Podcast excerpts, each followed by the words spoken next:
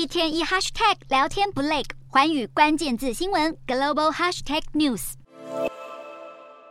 土耳其二十八日总统决选投票结果一出炉，首都安卡拉市内的选民欢声雷动，放送鞭炮，庆祝现任总统埃尔段以超过五十二趴的得票率成功连任。本次大选结果反映，尽管土国深陷经济危机，甚至是发生了夺走超过五万条人命的百年强震，都震不垮埃尔段现代苏丹的地位。埃尔段掌权至今二十年，已经担任过三届总理，如今又连任第三个总统任期，继续谱写不败神话。尽管土国通膨不断冲上历史新高，百姓生活陷入困顿，埃尔段复苏伊斯兰文化的执政风格依然获得大量保守派人士支持。再加上选民对在野党解决经济问题的能力缺乏信心，让埃尔段得以续掌大权。外交方面，埃尔段游走国际舞台，扮演斡旋角色，一方面证明了自己是北约不可或缺的盟友，另一方面也逐步亲近俄罗斯，埃尔段的中间路线外交策略大大提升了土耳其的战略地位，更让他在国内吸引更多选票。埃尔段复苏伊斯兰文化引起土国选民共鸣，却也因为背离西方价值而引来欧美国家挞伐。西方媒体纷纷抨击埃尔段走向极权、打压人权，还给他冠上了“爱皇”的封号。美联社更在他当选后报道，埃尔段借由政治优势砸重金投入基建或调涨薪资讨好选民。尽管深受西方舆论批判，土国选民还是。期盼埃尔段能让国家再次伟大，决定再给他五年。不过，这恐怕只会让政坛不死鸟更难以制衡。